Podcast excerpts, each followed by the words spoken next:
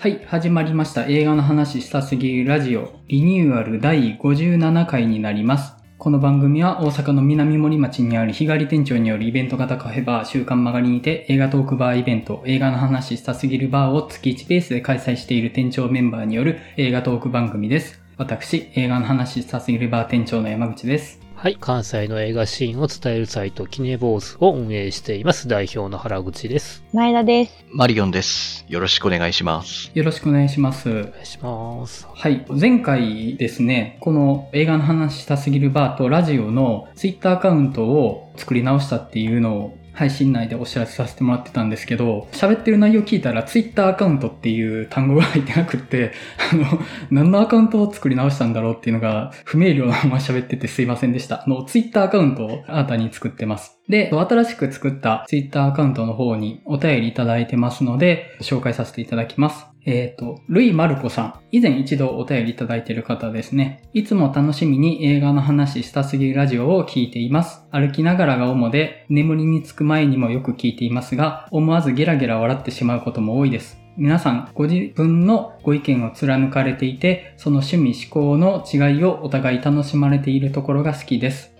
ここまでおっしゃっていただいてますよ。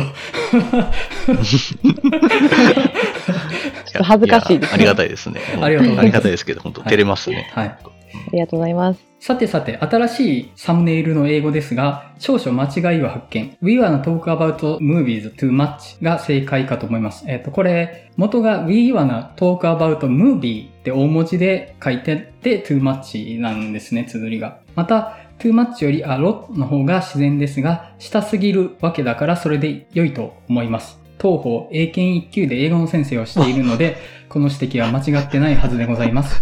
それではまた楽しいお話を楽しみにしています。Have a nice day といただいております。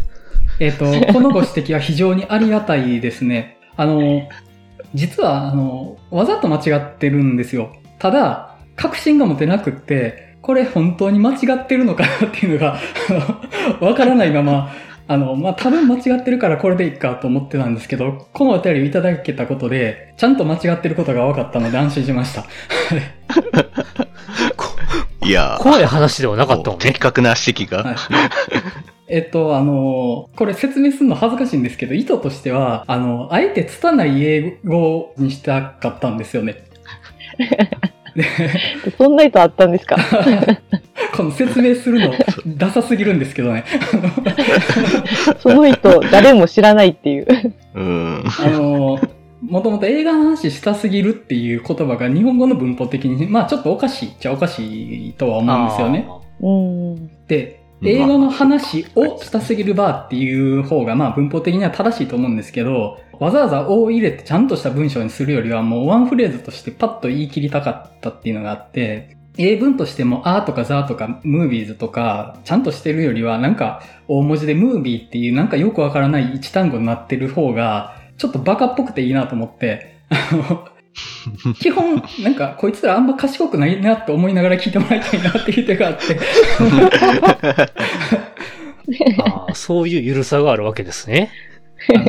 はい、あの、でも本当に、こういうご指摘いただけるの、本当にありがたいです。特に僕、あの、小豆島に神戸からフェリーが出てないとか誤ったことを言ってる人間なので、あなた間違ってますよって言ってくれるのは非常にありがたいです。はい。ルイマルコさんありがとうございました。は いありがとうございます。はい。ありがとうございます。では、えっ、と、皆さんの近況を伺っていこうかと思うんですけども、原口さんは最近いかがされてました？すいません。なんかこう、ここ最近いろんな仕事とか不可抗力で参加できずあれなんですけど、まあ、死者はいろいろ言ってまして、今日とかまさにあの、クレヨンしんちゃんの新作を見てきたり、おうおうおうクレヨンしんちゃんも行くんすね。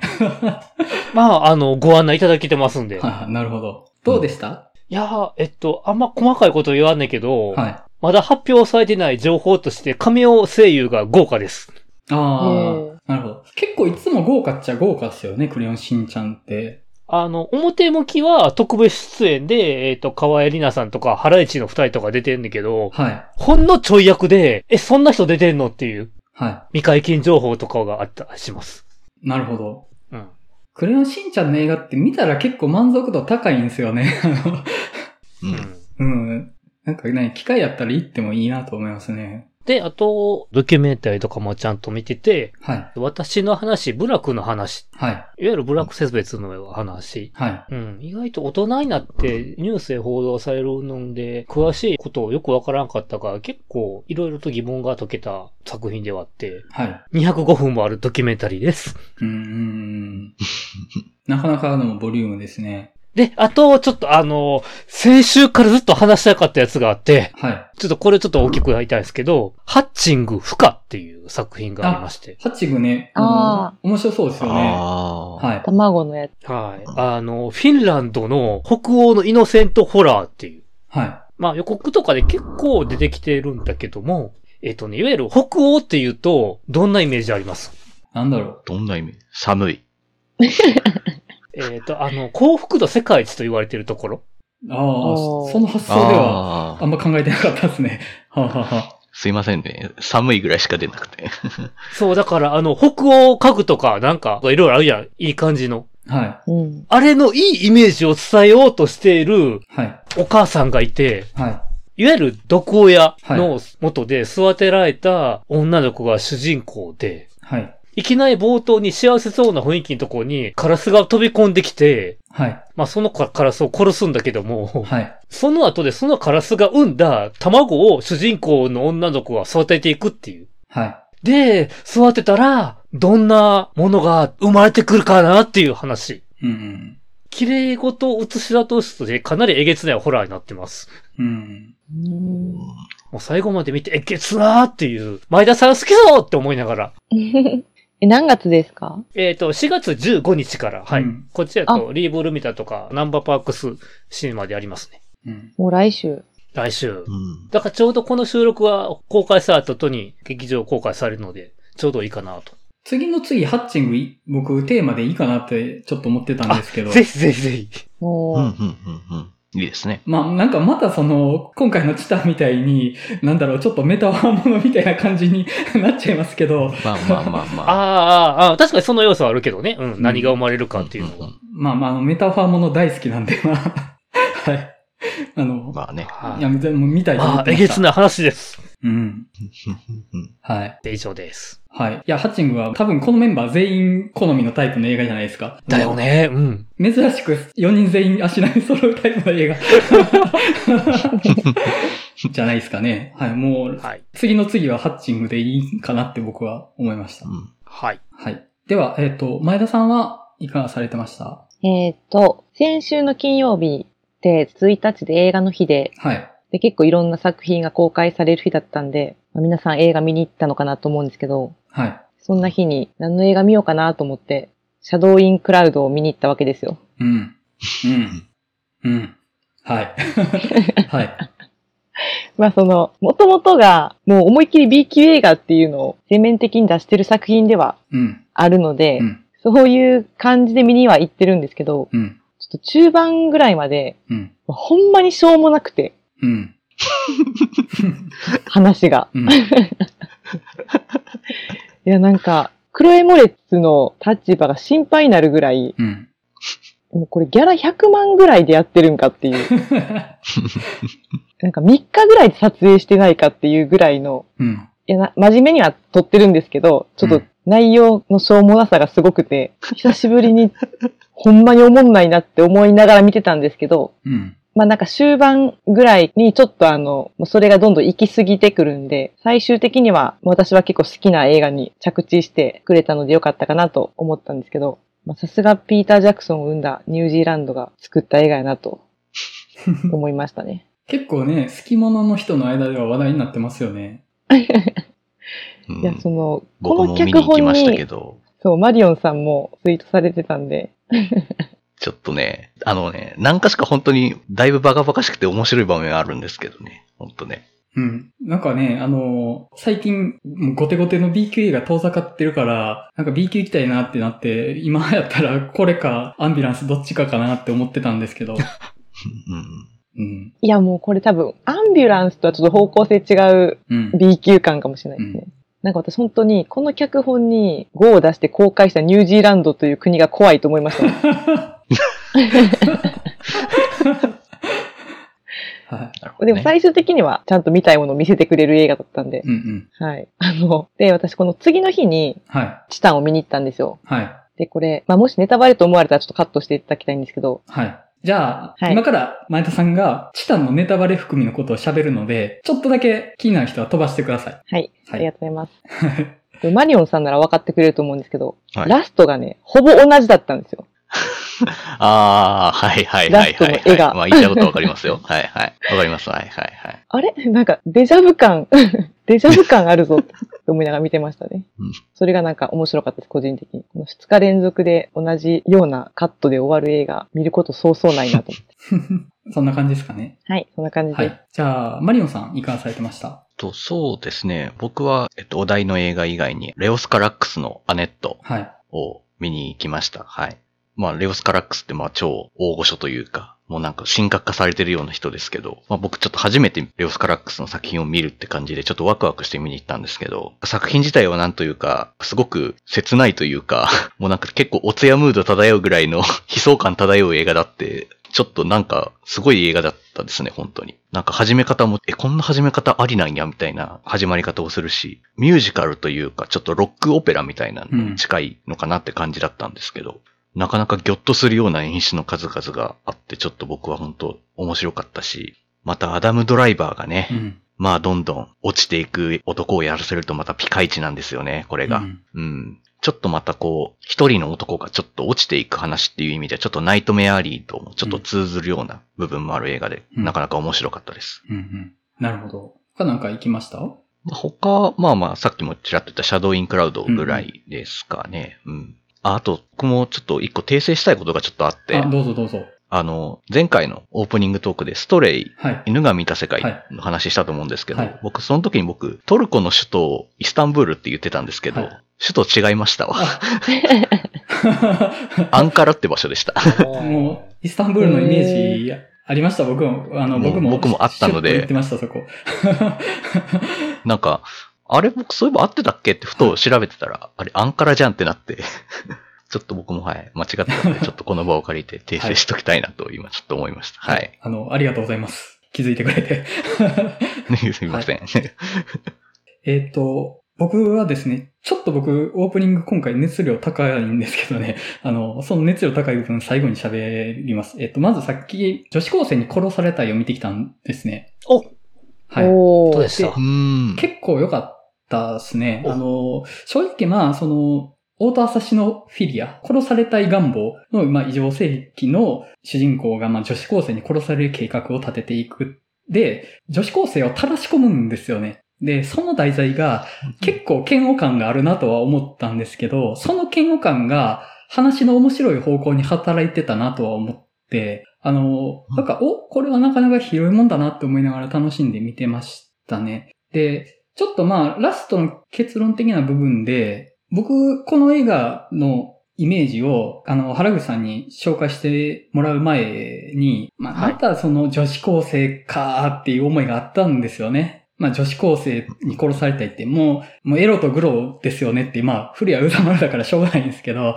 うん。まあなんかちょっとねね、その、うん、うーん、みたいなのはあったんですよね。で、その女子高生って概念を消費するみたいなのってすごいあると思うんですけど、この映画見ていく中で思ったのが、あ、でも、その、女子高生に殺されようとしている主人公の、その異常性癖とか、精神上と呼ばれるものも、そういうジャンル的に消費されてるものだよなってちょっと思って、まあ、彼は彼ですごい孤独な存在として見えて、正直やってること本当にクズなんですけど、その不憫さ含めて結構入れ込んで見てるとこはありましたね。で、ラストの結論みたいな部分は、もっと突き放すか、あるいはもっと内面に寄り添うか、どっちかに振ってもよかったかなと思ったんですよね、その主人公に対して。ただ、この映画のバランスは、これはこれで結構いいなと思いました。寄り添ってるし、突き放してるし、みたいな、内面の話ですと言いつつ、ジャンルでもありますっていう。まあ、そのバランスは、なんか中途半端にも見える部分もあるけど、ちょうどいいさじ加減にも見える部分もあって、なんか結構面白かったです、本当に。はい。見て意外と、おってなる作品かなと思いました。あと、あのそ、作中の女子高生やってるメンバーが、もう全員素晴らしかったですね、本当に。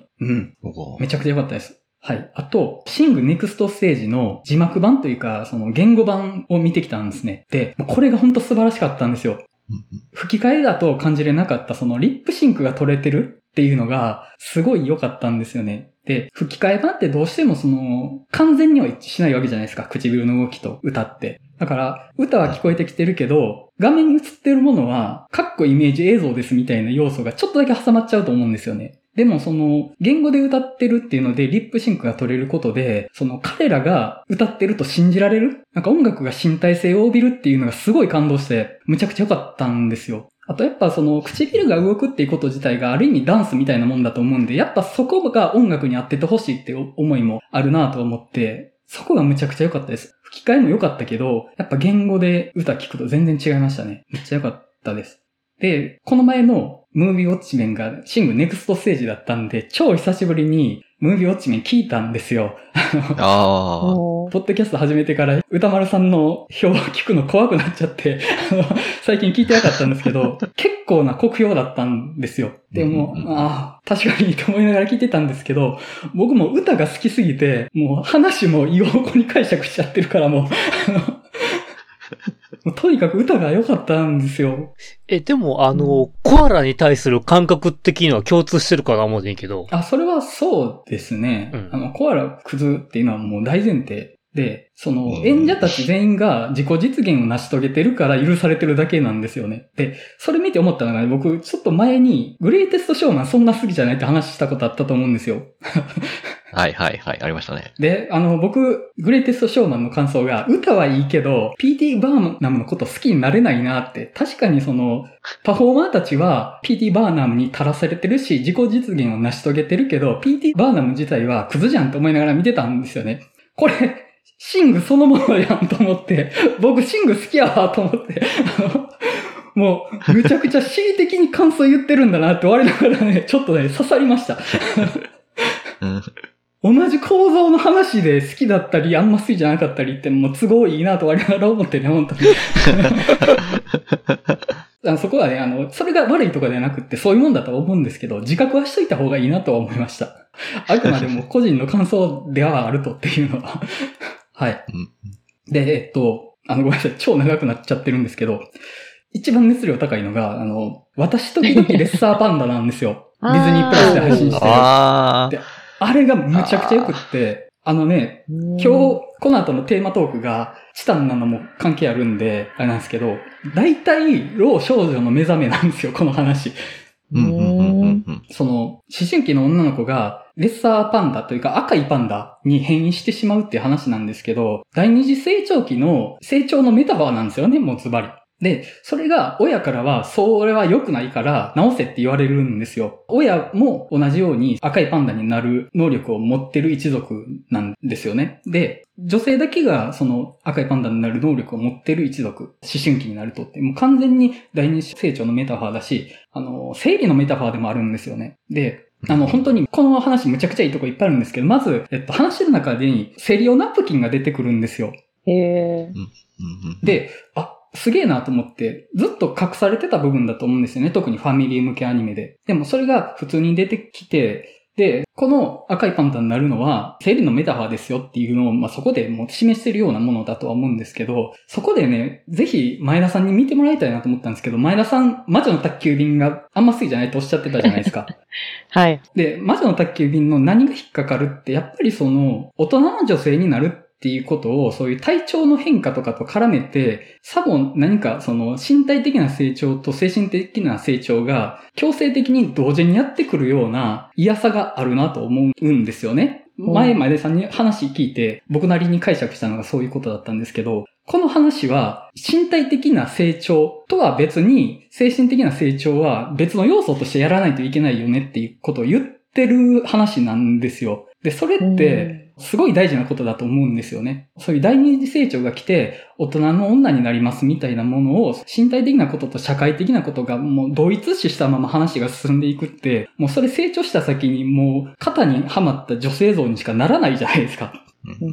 そうじゃなくって、私は私のなりたいものになる。それとは別に身体的な成長もありますっていうことを分けて描いてるってすごい大事なことだと思うんですよね。うん。あと、あの、この主人公と友達がいるんですけど、むちゃくちゃアホなんですよ。むちゃくちゃアホ。うんで、あの、応援したいアイドルとかのライブ行きたいとか言ってるんですけど、このアホさって僕、女の子チームで見たことがなかったんですよ。だから、うんオタク的な趣味にかまけてる、学校の中でちょっとはみ出してる、ダメ男子グループみたいな話ってむちゃくちゃいっぱいあると思うんですよね。うんうんうん。でもよく見ますね。ダメ女子グループって僕あんま見たことなくって、で、おダメごかし的なダメさじゃなくって、これ言い方難しいんですけど、全員別に容姿が美人じゃないんですよ。うんうんで、それって、女の子チームものでもやっぱみんな美形じゃんみたいなのってあると思うんですよね。でも、男子チームものって全員ブサイクでダメみたいなのって結構あったと思うんですよ。うんうんうんで、も、今回は、女の子も別に容姿そんな良くないし、アホでバカなんですよ。それを描いてるっていうのがすごいいいなと思ってうん。だってそんなのみんな描いてこなかったじゃないですか。あの、あったとは思うけど、うんうんディズニーで子供向け、ファミリー向けでこれをやってるっていうのがすごいいいなとは思って、うん。うんうんむちゃくちゃそこがね、良かったんですよ。で、別にそれがポリティカルコレクトネスとかじゃなくって、まあ、ピクサーの中の女性のクリエイターチームで作ってる作品で、こういう風に正しさを描かなければならないとかではなく、私たちはこれが作りたいし、これが見たいと思って作ってるっていうのがすごい尊いことだと思うんですよ。ずっとこういうのが見たかったと思うんですよね。アイドルでキャーキャー言ってる、別にクラスの中で容姿も良くないし、みんなから好かれてるわけでもない女の子チームが、頑張る話って、そんななかったじゃんかと。でも私たちは見たかったし、私たちは作りたいって言って作ってると、それは正しさとかではなく、男子も女子も等しく程度が低いっていうことを言ってる。これがこの映画のすごいとこなんですよ。はい熱いですね。でなんか山口さんのツイッターですごいレッサーパンダがどうこうとか流れてくるなと思ってて、はで私全然あのディズニープラス入ってないんではい全然その知らなくて存在い。を。はでもその、ほんまに話聞いてて、本当私結構ね、このチタンの、チタンも女性監督じゃないですか。い。うん。で、うんまあ、チタンの監督って、まあ、自分が女性だからみたいな評価はしてほしくないみたいなことをはっきり言ってるんですけど、うん。でもその、それとはまあ別で、私その今のデッサーパンダの話聞いた時も、全然知らなかったですけど、絶対女性が作ってるやろなと思いましたし、うん。なんかそれって、で、チタンもそう思ったんで、女性の監督やろうなと思ったんですよ。うん。で知らなかったんですけど。うんうんで、それってなんでかって言ったら、そのね、女性を神格化してないんですよ。うん。なんかその、必要以上に綺麗に描いたり、うん。こう、してないところが、特別なものじゃないっていう扱いがうん、すごいなんか良くて、チタンも結構それを感じて好きだったんですけど、うん。レッサーパンダの、レッサーパンダって呼んでるけど、うんその、なんやろ、女子もアホなんやっていうのは、うん。ほんまにその通りって言いたいですね。うん。ほんまに男子とほぼ一緒なんで って言いたいですね。だからなんかそんな映画ができて嬉しいし見たいなと思います。見てください。おすすめです。ディズニープラス入るか。いや、ちょっと僕もね、見たいなと思ってたので、ちょっとね、やっぱ入んなきゃダメだな。でもしばらくしたら円盤で出んのかな？あれは。出ますかね？レンタル出るのかな？いや、でも、うん。今、ソウルフルワールドって円盤出てましたっけ？出てないような気がする。ピクサー。出てないから、あんまりそこ期待はできないような気がするな。完全にサブスクリプションに振ってる気がしますね、ディズニー、うん今。そうですね。もうね、その、ピクサーの志の高さに対して、ディズニー本社の志の低いことよと思ってしまいますよ、僕は、本当に。わかります。めっちゃわかります。めっちゃわかります。はい。まあ、あの、で、ちょうどね、この、私時々レッサーパンダが、もろに老少女の目覚めと話かぶってるし、まあ、なんやったらチタンにも展開できる作品ではあるんですけど、ただまあチタンはね、ちょっとそういうの、凌駕してるなとも、ちょっと思っちゃ思うところあるんですけどね。まあ、あの、すごいタイムリーだったなと思いました、今回。あの、レッサーパンダ見たタイミングがね。はい。うんちょっと僕、異常なテンションで喋ってたと思うんですけど、むちゃくちゃいいんで、はい、よかったら見てくださいっていう。はい。っていう感じでごめんなさい。じゃあ、テーマトーク入っていこうかと思うんですけども、